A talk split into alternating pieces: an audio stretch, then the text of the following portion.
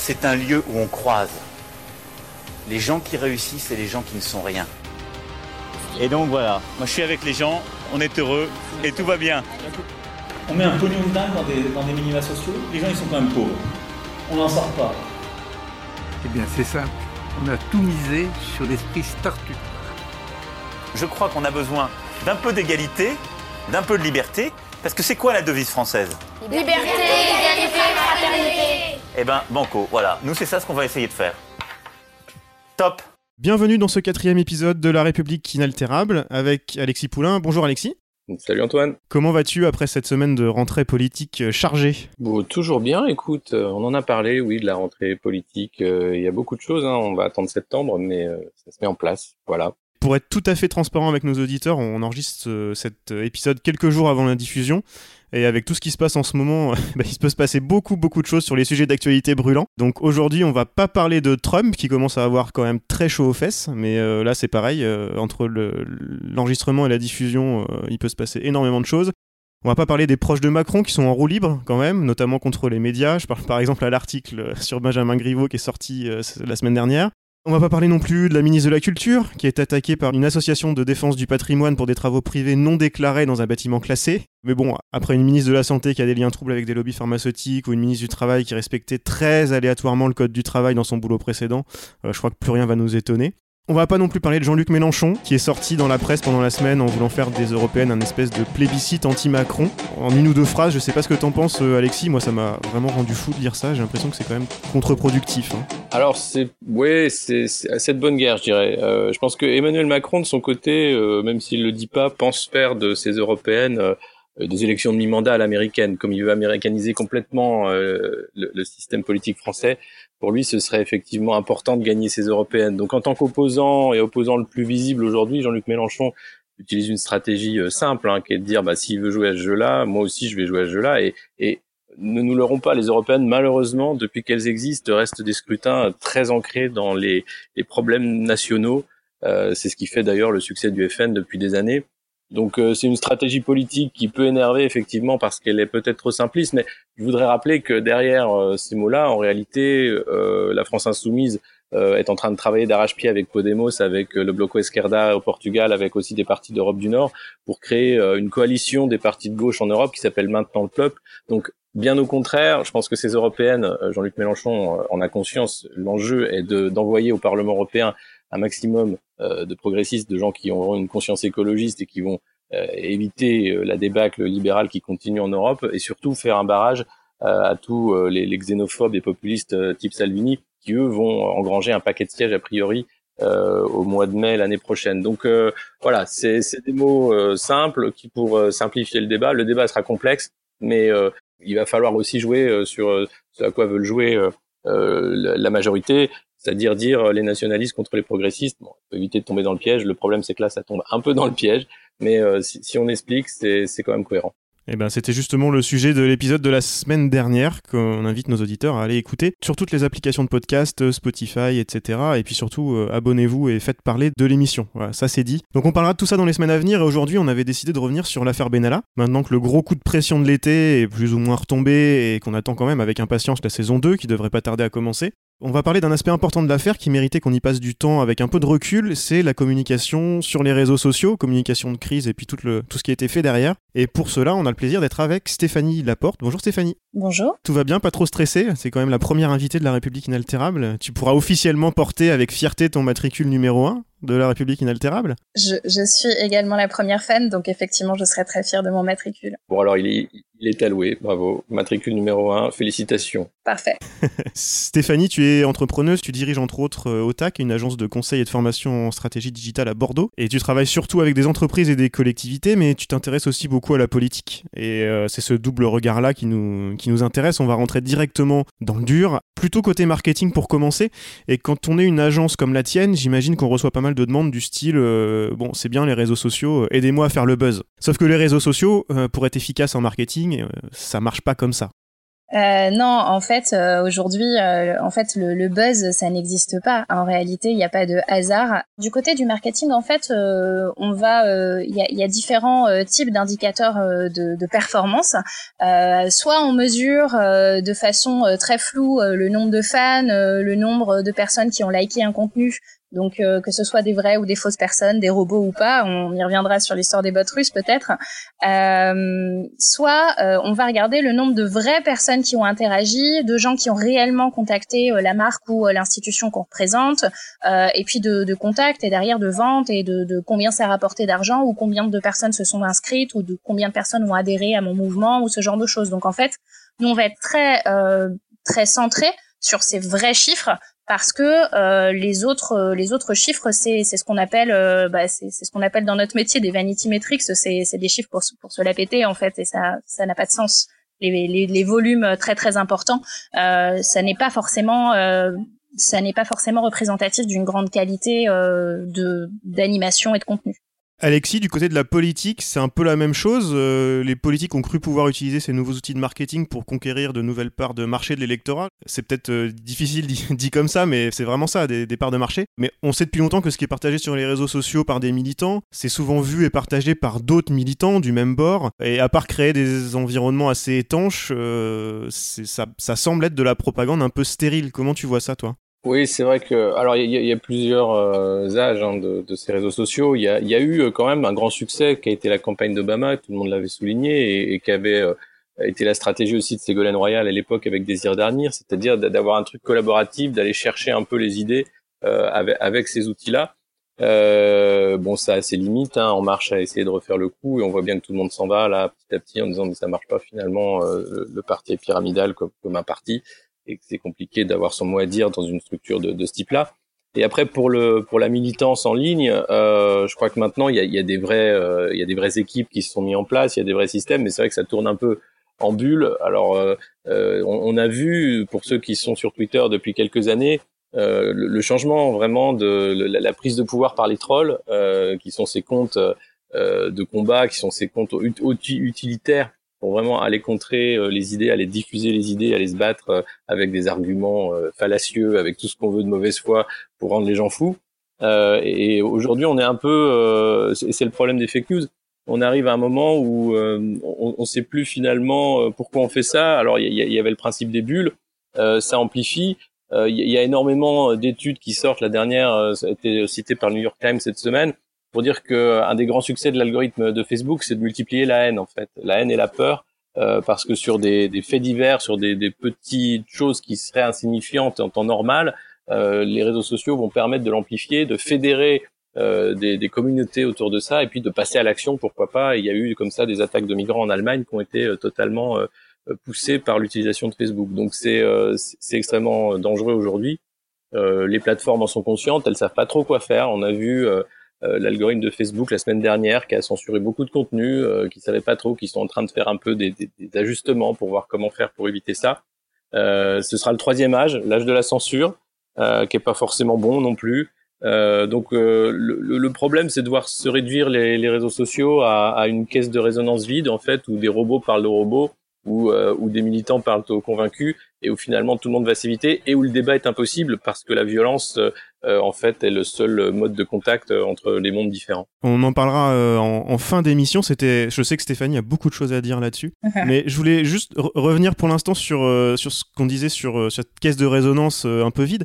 toi, Stéphanie, qu'est-ce que tu vois comme comme exemple de choses qui, euh, qui peuvent avoir marché dans le marketing, par exemple, des façons de faire avec les réseaux sociaux euh, dont on pourrait s'inspirer pour euh, sortir de ces problèmes de, de masse et de, et de caisse de résonance vide Alors, pour compléter les propos d'Alexis et pour, pour recontextualiser, en fait, il y a une méconnaissance globale des réseaux sociaux par les politiques à la base. et la problématique, c'est que ils les utilisent souvent comme un outil de communication hyper descendant euh, c'est ce qu'ils ont fait pendant des années. Euh, le très bon exemple là-dessus, c'est Nicolas Sarkozy, qui est hyper old school dans son approche, c'est-à-dire que euh, il va poster son communiqué de presse sur sa page Facebook.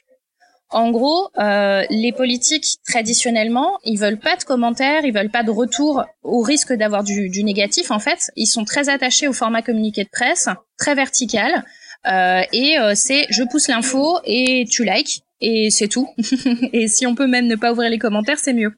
Euh, on a aussi euh, des politiques qui veulent twister euh, seuls. Donc je vais donner des exemples bah, de bons de, bons comportements. Mais tous les politiques aujourd'hui ils veulent tweeter seuls parce qu'ils se trouvent brillants et ils veulent avoir l'air cool. mais derrière, sans chef de cabinet, sans attaché de presse pour relire, on a régulièrement des fiascos et voilà des, des catastrophes évidemment comme comme pour Trump. Et moi je pense qu'il est il est pertinent quand on est politique de se demander s'il est si c'est euh, s'il est bien de sortir de son média training et de ses éléments de langage tout fait tout prêt euh, et, euh, et de l'ensemble des, des, des guidelines de son parti quant au naturel on est disons pas très éclairé. En fait c'est c'est aussi la question qui se pose. C'est si euh, quand je suis sans filet euh, j'ai l'air bête est-ce que je dois vraiment continuer sans filet? C'est ce qu'on a vu dernièrement du côté de, de l'affaire Benalla par exemple quand il n'y avait pas encore d'éléments de langage. Et donc Côté euh, côté euh, utilisation efficace, intelligente, euh, bon, je suis un petit peu partielle. Je vais vous parler de Benoît Hamon. moi, j'aime bien ce que fait Benoît Hamon dans le sens de la proximité, du naturel. voilà, sans aller peut-être forcément jusqu'aux photos de kebab, mais Benoît Hamon a, a une quelque chose de, de sympa et de très frais. Euh, qui n'est pas au niveau de ce que font euh, les Espagnols, notamment euh, en termes de communication, mais il y a eu une reprise de communication, en revanche, assez hasardeuse ces derniers temps, parce que son mouvement, aujourd'hui, il est flou, faut se le dire. Euh, évidemment, dans les exemples de contenu extrêmement qualitatifs euh, qui, qui sont sortis ces derniers mois, années, je suis obligée de parler de Osons causer, voilà, euh, parce que ce type de contenu euh, est extrêmement euh, quali dans le sens où il a un angle pédagogique et bien sûr engagé, mais, euh, mais d'abord pédagogique. On rappelle ce que c'est peut-être? Oui, bien sûr. Osons causer, c'est un, un, contenu euh, bon qui est plutôt affilié euh, à la France insoumise, euh, et donc c'est c'est un contenu où on va avoir des décryptages de de phénomènes politiques, les alliances économiques avec le, le, Canada, par exemple. on va avoir des, des, des décryptages de de, de, de, projets de loi, de choses comme ça, et, euh, et avec bah, bien sûr un... La, la, dette grecque aussi. Absolument. Et donc ce type de contenu, de mettre euh, justement de, bah, de mettre à la portée euh, de, Monsieur et Madame tout le monde euh, des choses qui sont d'habitude hyper cryptiques, hyper complexes, c'est ça la démarche, je pense qu'on attend de la politique aussi. C'est la proximité. À la base, on, élit des gens de, de, de, proximité. et cette proximité, on la perd dès le moment où ils partent à l'Assemblée, en fait. C'est assez dommage. Moi, je, je dirais qu'il y a, il y a d'autres euh, utilisations aussi euh, de, de, ces réseaux qui sont euh, des grands succès.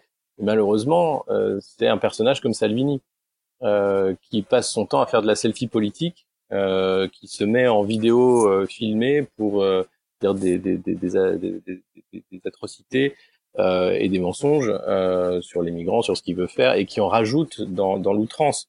c'est quelque chose qui fonctionne malheureusement euh, parce que justement euh, le, le, système outrancier euh, fait plus de vues d'une certaine façon parce qu'il y a à la fois euh, les convaincus qui sont contents qu'un responsable politique parle vrai entre guillemets et puis il y a tous les opposants qui, qui sont obligés de répondre en disant on peut pas dire des choses pareilles c'est des mensonges c'est la stratégie de Trump depuis le début et, et c'est une stratégie gagnante malheureusement. Et aujourd'hui on n'a pas trouvé une solution pour pour contrer cette outrance politique là euh, et, et, c'est ce que Trump commence à faire d'ailleurs.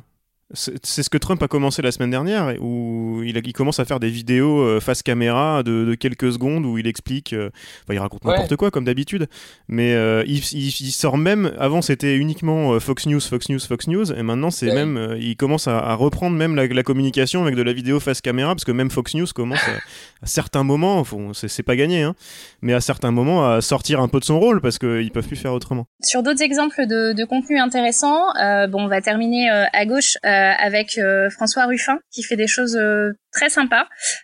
il n'a pas de community manager, il est naturel, il est hyper spontané, c'est-à-dire que bah il est faillible, il fait des fautes d'orthographe, il s'exprime dans un parler normal de personnes normales, voilà.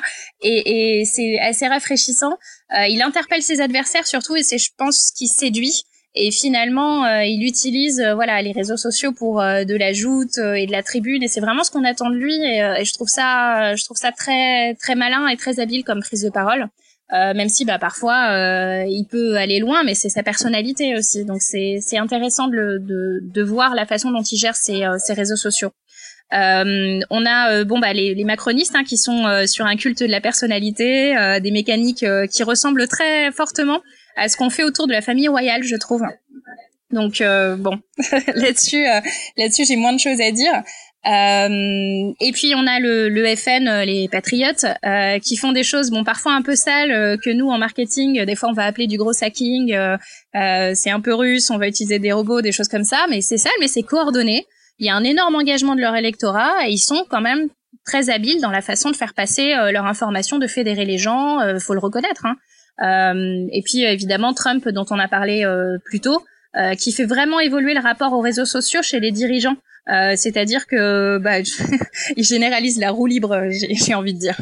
C'est une, bonne image. On va passer à l'affaire euh, Benalla. Euh, là. Alexis, je vais commencer avec toi. Euh, on a entendu au tout départ, on en a parlé dans, le, deuxième épisode, mais ce manque de réaction au départ de l'Elysée, et puis une des premières choses qu'on a qu'on a lu et qu'on a entendu, c'est cette histoire d'un proche d'Édouard Philippe qui disait L'affaire Benalla fait le buzz sur Twitter, mais c'est le réseau social du microcosme parisien. Mais sur Facebook, où sont tous les Français, ça ne prend pas plus que ça. Euh, quelle, a été ta réaction, toi, vraiment, au, moment où tu as découvert ça? Bah, C'était de rire, évidemment. Euh, euh c'est la réaction d'un directeur de cabinet, enfin d'un quelqu'un proche du pouvoir, qui va penser que si ça se passe sur un, un, réseau social, ça ne compte pas dans la vraie vie tant que ça sort pas en une des grands médias. Mais le problème, c'est qu'en parallèle de, de, cette agitation qu'il y a pu avoir sur les réseaux sociaux, euh, il y, a, y, a, toutes les chaînes d'infos qui en ont parlé, les médias en ont parlé. Enfin, c'était pas euh, limité à la bulle. Et le plus, euh, le plus euh, lunaire, ça a été le, le, Facebook Live du président à Bagnères de Bigorre pendant une heure, hein, un travelling cam pendant une heure où il arrive et il dit bah on est bien là, les gens sont heureux, qu'est-ce que, vous voulez m'embêter tout va bien, regardez, hein, j'étais là avec ma mémé, là, regardez, ah, c'était joli, oh, c'était beau.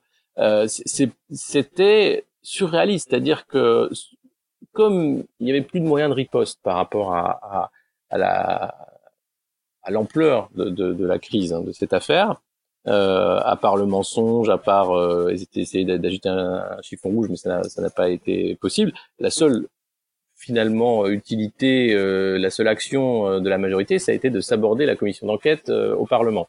Ça, ils ont réussi, à force de mensonges, à force de, de mauvaise volonté. Un scandale d'ailleurs, mais le, le, Sénat va reprendre à la rentrée l'enquête.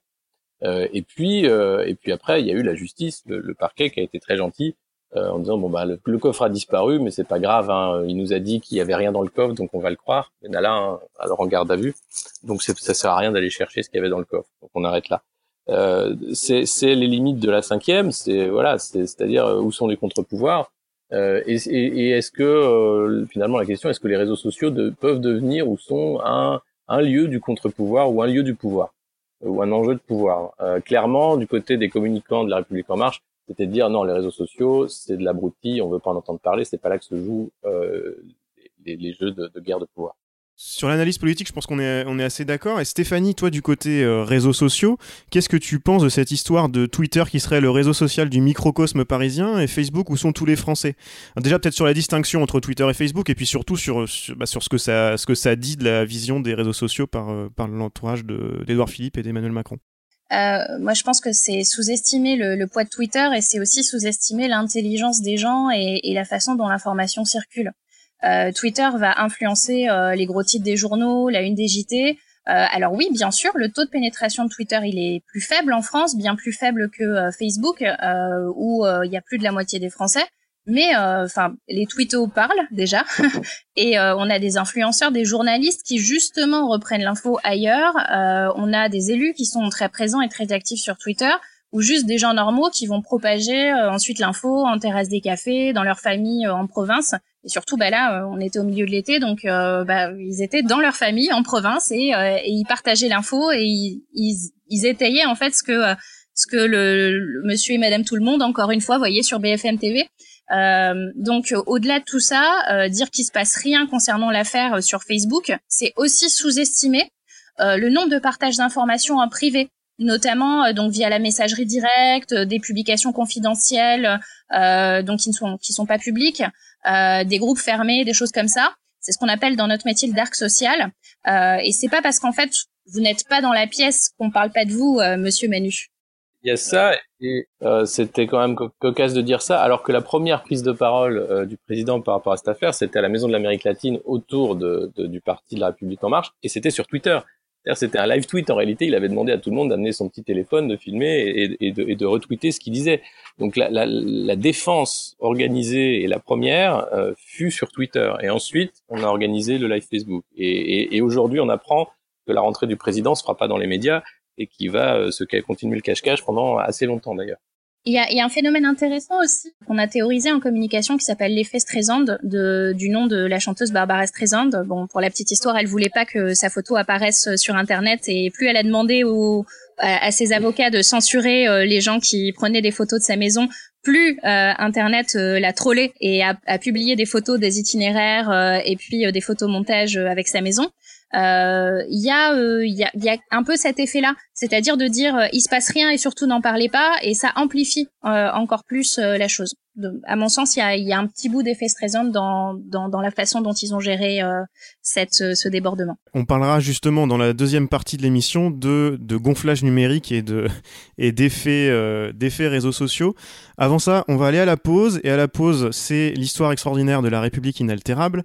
Euh, J'ai oublié de le préciser la semaine dernière. Je pensais que c'était évident et je je l'ai pas dit, mais je le reprécise. Il s'agit uniquement de, de textes tirés de médias de cours. Il n'y a pas de réécriture de ma part. Comme on parle de réseaux sociaux, évidemment, aujourd'hui, on va parler des stars des réseaux sociaux, qui sont, Stéphanie, tu as besoin des spécialistes, je pense, pour nous dire. Les chats Bien sûr, les chats. Donc on va parler des chats avec, euh, d'ailleurs, on va parler de, des chats de d'Aurore Berger, Balou et Pistache. Ça fait un point commun entre Aurore Berger et, euh, Marine Le Pen, je ne sais pas si vous le saviez. Elles sont toutes les deux très fans de chats, puisque Paris Match a fait une série cet été sur euh, les animaux des, euh, des politiques. Et on apprend notamment dans l'article sur Marine Le Pen que la présidente du Rassemblement national vit entourée de félins qu'elle élève avec une douceur et un soin extrême.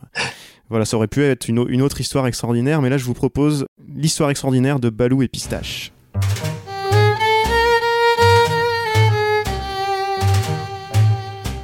Aurore Berger, la députée et porte-parole du groupe La République En Marche à l'Assemblée, a recueilli Balou et Pistache à la SPA et défend le bien-être animal. Son premier mot ne fut pas papa ou maman, mais Kitty, du nom de l'un des deux chats de la famille. Ses parents lui ont transmis l'amour des animaux, et elle a vu sa grand-mère, qui détestait les chats, se mettre à les adorer après avoir gardé les siens. La députée des Yvelines a adopté Balou et Pistache en 2010 à la SPA avec son ex-mari, le socialiste Nicolas B. Ces deux mâles avaient deux ans et étaient dans la même cage au refuge de plaisir dans les Yvelines. On n'a pas voulu les séparer, décrit-elle. Pistache avait été maltraité et battu avant d'être sauvé par une équipe de la SPA. Il avait besoin d'intégrer une famille rapidement. Pendant les six premiers mois avec nous, on ne le voyait quasiment pas. Il venait juste s'alimenter, dit-elle. Elle nous montre son ventre qui pend signe des souffrances endurées. L'animal est encore craintif avec les inconnus, mais il est devenu hyper câlin avec elle. Dans son appartement de Manille et Hameau, la porte-parole de la République en marche a sacrifié son canapé pour ses balous et pistaches. Griffé de toutes parts, il est désormais recouvert d'un plaid. Alors qu'on décrit les chats comme des êtres solitaires et indépendants, les miens sont très attachés à moi. Quand je rentre à des horaires décalés, ils m'attendent, perchés sur le canapé, dit-elle. Je ne suis pas encore une vieille fille avec ses chats, se martèle. Elle constate que ces animaux ressentent la douleur des hommes. Quand elle est malade ou se sent mal, ils ne la lâchent plus. Elle plaide pour le développement de la présence d'animaux dans les hôpitaux, ce qu'on appelle la zoothérapie ou la médiation animale. Selon elle, la prise de conscience du bien-être animal devient une préoccupation de plus en plus partagée. La manière dont on traite les animaux reflète le niveau d'une société, estime-t-elle. Et en 2018, on ne peut plus accepter que des milliers de poussins soient encore broyés vivants. Pourtant, lors de l'examen du projet de loi Agriculture et Alimentation, au mois de mai, l'Assemblée nationale a voté contre les amendements visant à interdire le broyage des poussins mâles et canetons femelles. Au Palais Bourbon, les animaux ne sont pas les bienvenus. Je dis simplement que le risque que le groupe qui a la majorité absolue à l'Assemblée nationale, donné par les Français, euh, se comporte en mouton de panurge face au gouvernement, c'est un risque pour le gouvernement lui-même et donc pour les Français.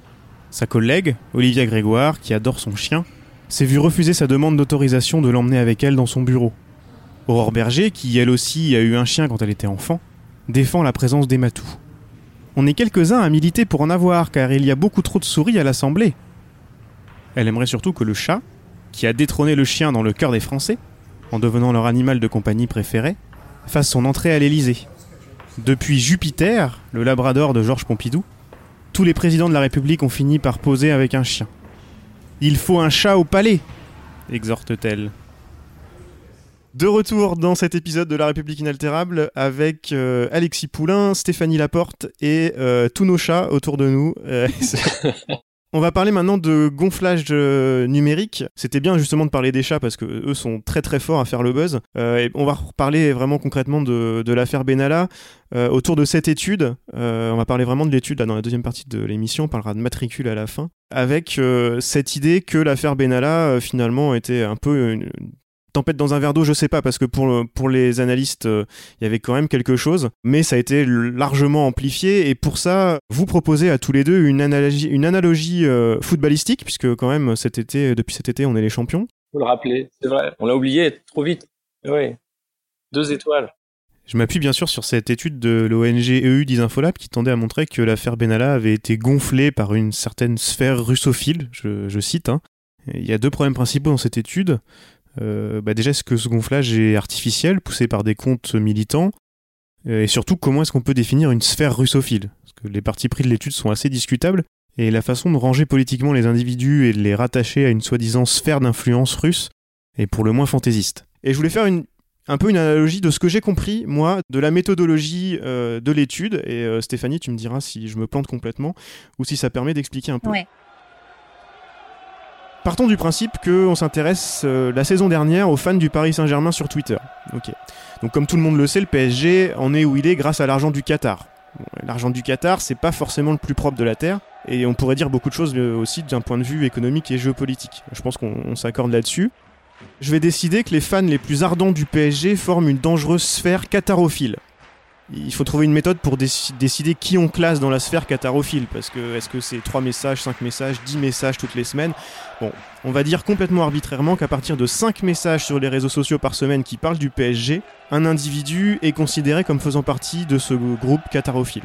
Pendant la Coupe du Monde, on se rend compte que ces comptes qu'on a catalogués avant, vous pouvez dire fichés si ça vous amuse, tweetent beaucoup pendant la Coupe du Monde. Donc à partir de là, il y a deux conclusions. Celle qui est limpide à mon avis, c'est que le fort volume d'activité sur les réseaux sociaux est corrélé avec une appartenance à la sphère qatarophile qu'on a constituée auparavant. Donc ça voudrait dire même que c'est le Qatar qui s'est servi de son influence pour faire du gonflage numérique sur les réseaux sociaux pendant la Coupe du Monde. On, remarque même qu'il y a certains comptes qui tweetent beaucoup, même beaucoup trop. Ça peut être que des bots qui postent automatiquement, il n'y a pas de vrais gens qui vont publier autant de messages. Et puis d'un autre côté, on pourrait même peut-être se dire que les comptes qu'on a catalogués avant en se disant euh, arbitrairement que comme ils suivaient le PSG, ils étaient fans du Qatar, on pourrait se dire qu'ils suivaient le PSG juste parce qu'ils étaient fans de foot. Et surprise, pendant un événement comme la Coupe du Monde, ils tweetent beaucoup plus, ils sont beaucoup plus actifs. Et même les pseudo-bots dont je parlais là, bah, ça se trouve, ils regardent tous les matchs. Et s'ils réagissent en direct à chacun d'eux, bah forcément ça fait beaucoup de tweets, qui sont tout à fait humains et qui, qui sont pas postés par des bots. Alors ça, je n'ai vraiment pas peur de le dire, monsieur Foot, vous êtes un salaud Lit est là, alors il y a deux lits. Hein. Oui, c'est un grand appartement. Ah, c'est superbe Quel pied Ah, quel pied Oh putain Oh là là là là là là Stéphanie, qu'est-ce que t'en penses? Euh, Est-ce que ça s'applique à l'affaire Benalla aussi? Euh, qu'est-ce, que, qu'est-ce que tu penses de cet exemple? Alors oui, oui, euh, partiellement, ça s'applique cette analogie. en fait, ce que, ce que je voudrais aborder, c'est le problème qu'on a depuis plusieurs années avec les outils d'analyse du langage, qui sont donc des outils qui nous permettent de faire de l'écoute sur les réseaux sociaux et de qualifier une tonalité, de dire c'est positif, c'est négatif, c'est bien pour la marque ou c'est bien pour le politique ou pas.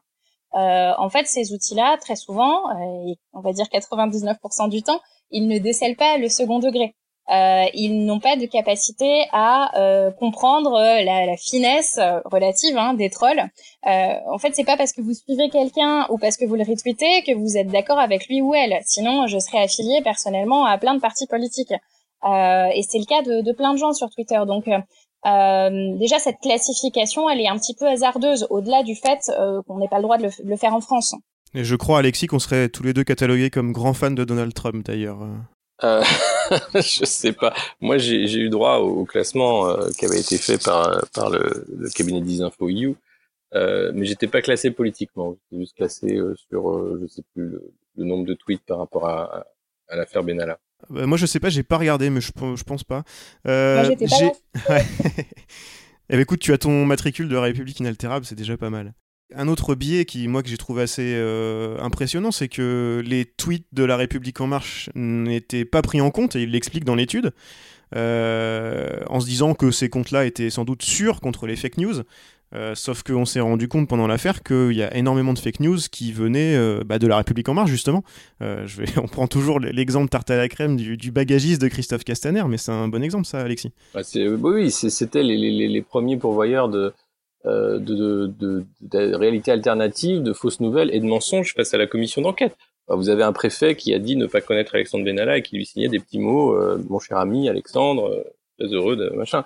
Donc c'est voilà, c'est pour ça que je pense que la loi fake news a du plomb dans l'aile. Ça va être compliqué de, de, revenir sur la table après ce, cet épisode. Euh, et après, euh, l'autre chose euh, par rapport à ce comptage à, à cette étude, c'est que ça a généré quand même une énorme paranoïa parce qu'après, on a eu euh, l'algorithme Facebook qui a encore fait à peu près n'importe quoi, où les gens se disaient j'ai été censuré euh, pour mes, mes opinions politiques. Enfin, quand Twitter a fait du ménage, vous vous rappelez, c'était juste après. Donc euh, le sens du timing était formidable, euh, où Twitter décide de, de, de, de, vérifier les comptes inactifs, les comptes, etc. Et ça tombe quoi dix jours après, une semaine après cette affaire. Euh, donc là, bah, ça rajoute encore à la parano ambiante en disant mais est-ce que euh, c'est ce que je disais, est-ce que les réseaux sociaux sont rentrés dans l'âge de la censure ou pas? Oui, d'une certaine façon, dans l'âge de la modération, on va dire, euh, mais ça complique les choses et ça renforce euh, euh bah, certaines bulles complotistes, certaines bulles, voilà, de, de, de la fausse information.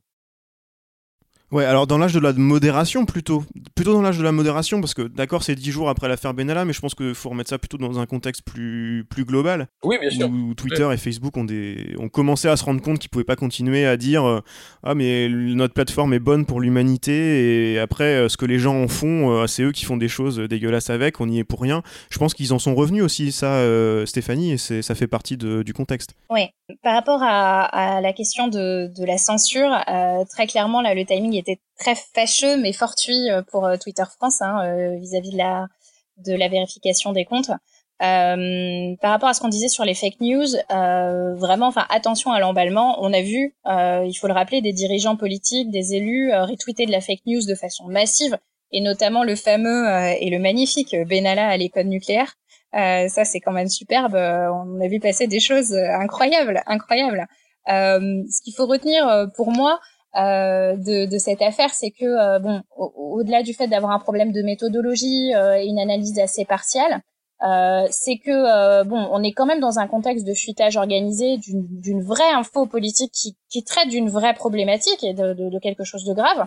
il y a eu un bon timing pour le sortir en post Coupe du Monde. le soufflet est un peu retombé en août, mais entre les deux, pour moi, cette étude, ça ressemble quand même très fortement à une commande pour allumer un contre-feu de la part de la, République en marche. C'est vrai qu'il y a beaucoup de, questions qui se posent. On a essayé d'avoir euh, quelqu'un de d'Isinfolab dans l'émission alors avant la publication de l'étude, ça a été peut-être jouable, mais avec tout le tout le bordel qu'il y a eu derrière, euh, bon, on n'a pas réussi. Hein. Euh, je pense aussi que Nicolas Vanderbist, qui a pris quand même très cher suite à ça, euh, qui est un chercheur au départ. Alors il faudrait aussi, à mon avis, parler plus de de l'étude des réseaux sociaux dans la recherche, parce que lui est aussi est aussi doctorant. Il y a beaucoup de sujets intéressants. Je vous renvoie, je vais mettre le lien dans les notes de l'émission d'un article passionnant que j'ai lu tout à l'heure sur sur cet aspect-là. Le, de la recherche ouverte et des données des réseaux sociaux. Euh, on n'a pas le temps d'en parler. Absolument.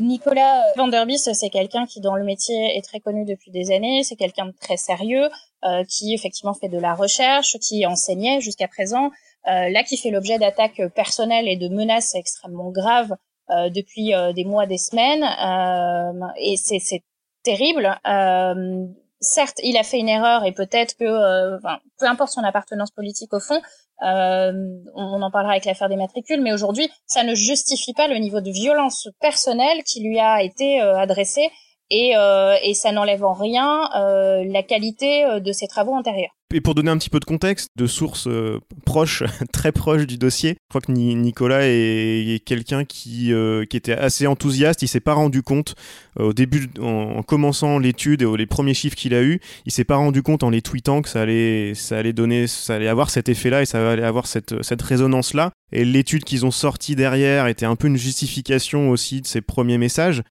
alors après, ça, pose des questions aussi pour quelqu'un qui est censé être euh, le grand spécialiste de, la réputation sur les réseaux sociaux, etc. Pas se rendre compte qu'un petit tweet comme ça va provoquer un gros bordel. Euh, ça, pose des questions. Mais oui, je pense qu'on est d'accord, il, y a, aussi des, problèmes d'amplification de ce côté-là. Et, l'étude a posé problème, notamment parce que pour se justifier, ils ont voulu euh, publier leurs données. Je ne sais pas qui veut en parler d'abord, Alexis ou Stéphanie. Comment est-ce qu'ils se sont dit publier. Ils sont dans leur truc de chercheurs, ils se disent voilà, pour, pour pas être accusés de fake news, de je sais pas quoi, on va publier nos données, et là, ils ont publié les données de tout le monde. Euh, je sais pas qui veut commencer à parler de, ça, parce qu'il y a beaucoup de questions intéressantes là-dessous. Alexis, peut-être?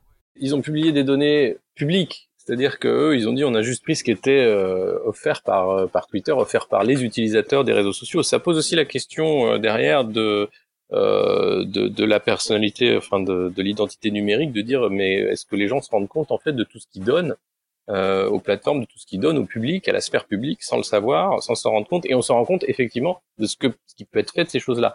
Euh, il euh, y, y, a l'affaire Cambridge Analytica. Enfin, on voit bien que les plateformes, si c'est gratuit, c'est vous le produit. C'est cette phrase on la connaît bien mais que l'utilisation qui est faite de ces données, qui sont des données publiques, euh, elle choque quand on se rend compte qu'on sait utiliser. Mais tous les jours, et là on parle, on, est en train d'en de, de, parler, euh, tous les jours, c'est le travail de ces plateformes, c'est de vendre vos données euh, à, à, des, à des marques, euh, à des annonceurs, euh, et, et, les chercheurs n'ont fait que prendre ce qui était public, ils n'ont même pas acheté ces données, c'est vous dire le, euh, le degré du coup de, de, bah, de, de rien de cette affaire. Enfin, sur, sur le, problème après, c'est le classement et c'est comment on peut avoir un biais euh, d'études et de dire, bah voilà, ces gens-là sont forcément des robots russes. Là, ça va un peu trop loin, un peu trop vite. Euh, c'est une, grave erreur de, de méthode. Mais, euh, mais le, choc qu'ont eu les, les, tweetos de se dire, oh là là, mon Dieu, regardez, je suis fiché. Euh, ouais, vous l'êtes, vous l'êtes quotidiennement et c'est que le début. Absolument.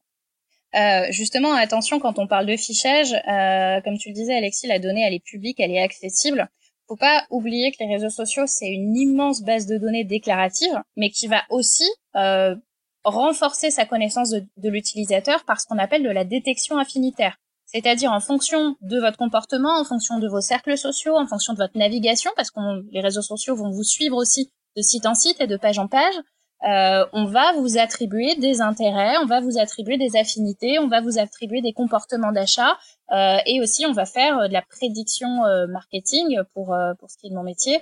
et en gros, on sait que vous avez 80% de chances d'acheter une voiture dans les X prochains mois et on va adapter la publicité en fonction de ça. Donc en fait, euh, cette donnée-là, elle est déjà, enfin, vous la, vous la donnez, vous l'avez acceptée euh, en, euh, vous avez accepté de, de, livrer vos informations en acceptant les conditions générales d'utilisation à votre inscription au service. Et il n'y a pas longtemps, dans le cadre de la, du nouveau règlement européen sur la protection des données, euh, vous avez réaccepté de d'avoir ce, ce, niveau d'information vous concernant qui soit transmis aux réseaux sociaux. Euh, là, le, le tort euh, bah, de, de, la fameuse étude qui, qui, est sortie et surtout le tort des fichiers qui ont été publiés pour l'étayer, euh, c'est qu'on n'est pas conforme euh, à la RGPD, à la réglementation européenne, la nouvelle, qui a été qui est rentrée en application fin mai. Et aujourd'hui, ça n'est pas légal, encore moins légal qu'avant, de, de, de, de publiquement comme ça mettre à disposition un fichier, même si c'est des choses qui sont facilement trouvables dans la nature. Donc euh, effectivement, il y a eu un problème légal qui, qui euh, va, euh, je pense, se régler dans la foulée. Mais, mais au-delà de ça, les utilisateurs effectivement ne sont pas conscients du niveau d'information euh, qu'ils donnent aux réseaux sociaux et du niveau d'information publique accessible via leur utilisation de ces réseaux sociaux Pour terminer, j'aurais deux, deux, petites euh, réflexions pour ouvrir un petit peu le débat, peut-être euh, peut-être plus philosophique, je sais pas. Euh, premièrement, Stéphanie, j'ai entendu récemment Zuckerberg, donc le patron de Facebook, qui était interviewé par Kara Swisher sur le, podcast Recode Decode, qui est, qui est passionnant, où lui expliquait que les utilisateurs étaient tout à fait au courant que comme Facebook était gratuit, c'était évident qu'on allait euh, leur proposer de la publicité, bon premièrement, et deuxièmement, pour pas leur faire perdre complètement leur temps, ils préfèrent avoir de la publicité ciblée. Donc en gros, c'est un syllogisme un peu étrange où de toute façon, ils veulent de la pub pour que ce soit gratuit, donc pour leur donner de la pub pertinente, bah, évidemment, on utilise leurs données personnelles. Première question que j'aimerais que tu nous, à laquelle j'aimerais que tu nous répondes, c'est est-ce que les gens sont vraiment conscients de ça? Et puis deuxièmement, euh, j'ai l'impression que ça, ça se fait beaucoup dans le marketing depuis longtemps. On utilise les données des gens pour leur proposer de la pub qui va bien pour eux et y a des et, les, boîtes payent pour euh, se servir de tout ça. J'ai l'impression que tant que c'était du marketing, bon bah euh, c'est de la pub, c'est du marketing, on fait avec, tant pis. Et dès que ça arrive dans la sphère politique, ah bah là, là c'est grave et, et d'un coup tout le monde tout le monde commence à en parler. Euh, alors que c'est ce qui se passe depuis très longtemps dans le marketing. Oui, alors il y a, pas mal de choses à dire, effectivement, faut pas me lancer sur le sujet, ça peut durer très longtemps, mais alors déjà il faut euh, effectivement les, annonceurs euh, sont au courant, les, gens qui font de la publicité sont au courant partiellement, mais on a encore même des gens qui font des publicités, qui commandent des publicités, qui savent même pas ce qu'ils achètent et qui savent pas quel est le niveau de données disponible. donc les consommateurs sont d'autant moins au courant. Euh, Facebook part du principe que tout le monde le sait, mais en fait non. Et euh, ça leur a un peu explosé la figure cette histoire de Cambridge Analytica, euh, donc cette histoire de données qui ont massivement fuité avec 87 millions de comptes qui ont été exposés à, à, des fuites externes. Facebook fait vraiment ce qu'on appelle du damage control depuis ce scandale. il a d'ailleurs retiré, donc là côté marketeur, ils nous ont retiré des options de ciblage au niveau de la régie publicitaire notamment euh, plus récemment le, ciblage ethnique, les affinités politiques et religieuses. Je vais en parler après parce que j'ai un exemple. Euh, mais euh, ils vont en rétablir certaines sous peu. Ils avaient coupé ce qu'on appelle les data brokers, qui sont les vendeurs de données hors ligne. Par exemple, vous vouliez cibler des gens qui ont acheté une voiture il y a pas longtemps, mais on pouvait faire appel au fichier des immatriculations ou on pouvait carrément, via le, le, data broker qui s'appelle Axiom, acheter euh, des infos sur ce que vous achetez hors ligne, chez Carrefour par exemple. Et donc du coup, je pouvais vous cibler parce que vous, vous achetez euh, régulièrement des couches pour bébé. Donc euh, là-dessus, il y a des choses qui vont revenir et qui sont des effets d'annonce. et on peut constater aussi qu'on a toujours la possibilité, en passant tout simplement son profil Facebook en langue, en langue English US, de, on peut toujours rechercher des gens qui aiment un parti politique ou qui sont fans de l'État islamique dans une ville donnée via la fonction Graph Search. Donc Facebook a, a modéré euh, certaines choses, a, a, réduit le champ des possibles au niveau des recherches, mais il y a quand même, encore une fois, énormément d'informations publiques euh, qui est soit issues du déclaratif, de ce que vous avez dit aimer, de ce que vous avez complété dans votre profil, mais il y a aussi beaucoup de détection infinitaire et donc Facebook vous range dans un tiroir en fonction de votre comportement euh, de navigation et de recherche. Et donc l'anecdote que je voulais vous donner, c'est que euh, on a appris il y a peu que euh, la Russie et l'Iran avaient massivement acheté de la publicité pendant les élections américaines et euh, mais on a eu plus d'informations très récemment, il y a quelques jours, euh, parce qu'en fait ils se sont inscrits dans un schéma euh, marketing assez malin. C'est-à-dire qu'on avait d'abord une publicité de type un peu tabloïd avec Beyoncé qui ciblait les lecteurs noirs et qui les testait sur certains sujets. Et s'ils réagissaient ou s'ils visitaient le site, là ils étaient atteints par une deuxième publicité qui les incitait à ne pas aller voter avec des arguments communautaires. Le truc est redoutable. Donc, euh, pour euh, répondre à, ta question, Antoine, en fait, si on arrive à être plus malin et à vendre des paires de chaussettes ou n'importe quel truc sur un marché qui est déjà saturé via les réseaux sociaux en étant juste un peu habile avec les mécaniques publicitaires, alors bah, bien sûr qu'on peut vendre n'importe quelles idées aussi et qu'on peut influencer le jeu politique. Et c'est ce qui s'est passé aux États-Unis, mais c'est ce qui s'est passé pour le Brexit aussi, et, c'est pas fini. Euh, et sur cette idée, euh, sur cette idée justement que tant que tant que c'était dans le marketing, ça choquait pas, ça choquait un peu personne et ça posait pas de problème. Et que maintenant qu'on on parle justement du Brexit, de Trump, de tout ce qui va arriver euh, dans les prochaines élections un peu partout, là ça devient grave. Qu'est-ce qu'est-ce que t'en penses de ça et qu'est-ce que ça pourrait devenir? Euh, en France, on a la chance quand même d'être euh, assez fortement protégé par le code électoral, qui interdit euh, d'acheter de la publicité durant les élections. Donc ça, c'est quand même quelque chose qui, qui permet de nous préserver des interventions externes au sens financier. En revanche, on est dans une situation relativement grave puisqu'on peut toujours interférer avec le jeu politique en bah, justement faisant de la en faisant de la propagande, en en ayant des robots, des, des, des, fausses pages, des réseaux de fausses pages et de fausses informations euh, et donc euh, aller vers ce qu'on appelle la propagation organique, euh, naturelle, non payante, donc sans acheter de la publicité. Vous voyez quand même de la fake news dans vos flux, même si spontanément la Russie n'a pas le droit d'acheter de la publicité pour le Front National pendant les élections. Donc le phénomène il est ralenti en France, mais mais bien sûr après, enfin de tout temps on a eu de la propagande et de tout temps on a eu des gens qui larguaient des tracts par avion pour convaincre les populations locales de faire telle ou telle chose. Enfin euh, c'est juste euh, la déclinaison moderne de tout ça, et c'est juste un peu accéléré. Alexis? Oui, c'est l'âge de la publicité, où on est euh, on rend compte qu'on peut aller très loin maintenant euh, dans, dans, dans le, ciblage euh, et dans le message, et adapter un message à des populations et, faire, faire tourner les swing states. Hein. C'était le, le, pari de l'équipe Trump, c'est d'arriver à dire c'est pas la peine de dépenser beaucoup d'argent. Finalement, on peut on peut être extrêmement économe en termes de, de marketing politique et avoir un, impact énorme parce qu'on sait exactement où faut appuyer pour faire mal.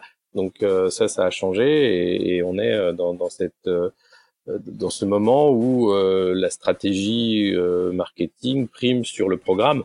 On l'a vu lors de la campagne. Emmanuel Macron est arrivé en disant ouais le programme on verra après. Vous voyez, ce qui compte c'est d'abord qu'on soit élu et puis regardez on a des bases de programme et puis on en parlera après. Euh, Trump, c'est un peu pareil. Son programme, il se résumait à une phrase Make America Great Again. Euh, Salvini, c'est euh, tous les étrangers dehors. Voilà, les, gens ne votent plus sur sur un principe. Enfin, certains oui, mais globalement, on voit bien qu'on achète un produit et puis on attend de voir. Et c'est le produit qui fait le plus de bruit, qui est le plus visible, qui gagne aujourd'hui. Stéphanie, dernière question. Donc, la, transformation digitale, la révolution numérique et tout ce qu'on veut euh, dans ce champ-là euh, ne serait finalement qu'une adaptation de vieilles pratiques, euh, de vieilles pratiques de propagande vieilles comme le monde. Ouais, je pense, je pense. C'est juste, voilà, on a des nouveaux outils, on a les moyens d'aller plus vite, on a les moyens surtout d'analyser massivement des données qui n'auraient pas été analysables, en tout cas pas, pas dans cette mesure-là à la main et avec les moyens qu'on avait avant. Euh, voilà, c'est juste euh, de l'adaptation. Euh, très clairement, je, je, vais vous faire un petit point Godwin, mais, mais Hitler aurait été, aurait été très content de la data qui est disponible aujourd'hui. Bon, je pense que c'est le mot de la fin. De toute façon, quand on parle de réseaux sociaux, on peut rarement aller plus loin que le point Godwin. Merci beaucoup, Stéphanie. C'est aussi notre premier point Godwin dans, dans ce podcast. Merci, Stéphanie. Avec joie. Exactement. Eh ben écoute, on, t'invitera certainement pour reparler de ces sujets-là et pour de nouveaux points Godwin bientôt. Super. Alexis, bonne semaine. À la semaine prochaine. bonne semaine Antoine. Et à la semaine prochaine.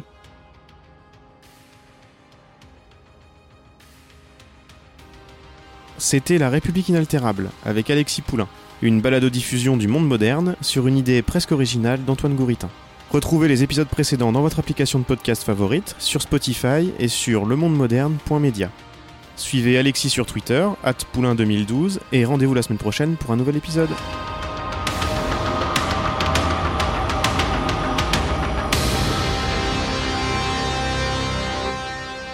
Top